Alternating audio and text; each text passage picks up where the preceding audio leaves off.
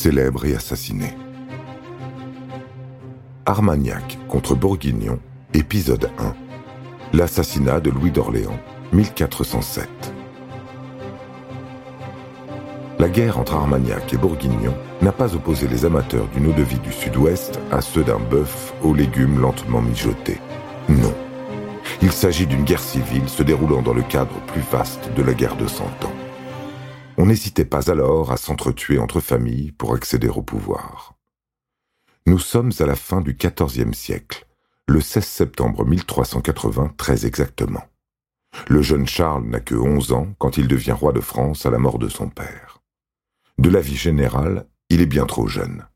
Ses oncles, les ducs d'Anjou, de Berry et de Bourgogne, administrent le royaume pour lui jusqu'à ses 20 ans, quand il décide de le faire lui-même. Ses sujets le surnomment dès lors le bien-aimé, tant ils sont ravis qu'il les ait débarrassés de ses oncles.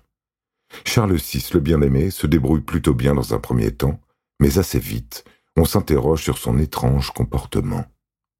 Alors qu'il chevauche avec son armée en forêt du Mans, le jeune roi se met à frapper ses propres soldats. Il y met tant de cœur qu'il en tue six. Quel est donc ce roi qui tue ses propres chevaliers? L'année suivante, son état s'aggrave alors qu'il participe à un bal déguisé en sauvage. Une étincelle met le feu au déguisement de plusieurs convives, dont certains meurent dans d'atroces souffrances. Le jeune roi en reste très perturbé. Son état va de mal en pis.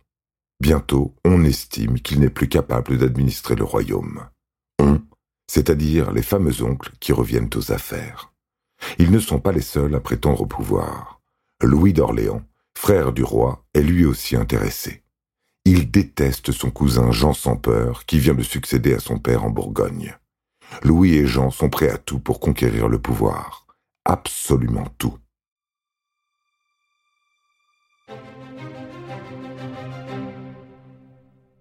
Louis d'Orléans veut étendre son influence sur le nord de l'Italie et reprendre la lutte contre l'Angleterre.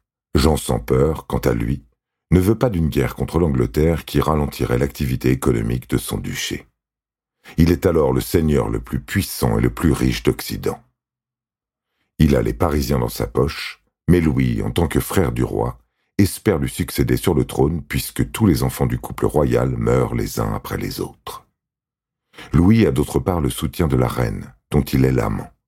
C'est en effet un homme à femme. On dit de lui qu'il hennit comme un étalon après toutes ses belles, et qu'il s'intéresse même à celle de son ennemi et cousin Jean sans peur.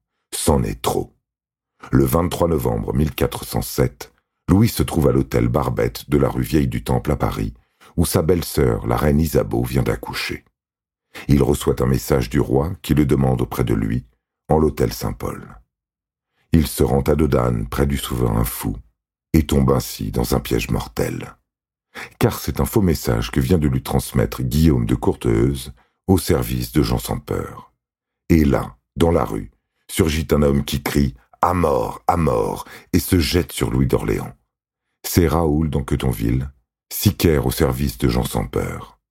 Louis est désarçonné. Ses agresseurs lui coupent la main, puis lui fendent le crâne à coups de hache.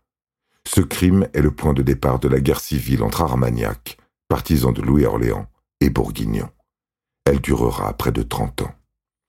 Le lendemain du crime, le duc de Bourguignon avoue sans scrupule être le commanditaire de l'assassinat de son cousin.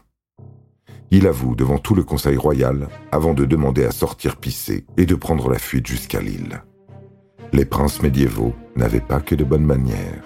D'ailleurs, celui-ci n'emportera pas son crime au paradis, comme vous le découvrirez dans un tout prochain épisode.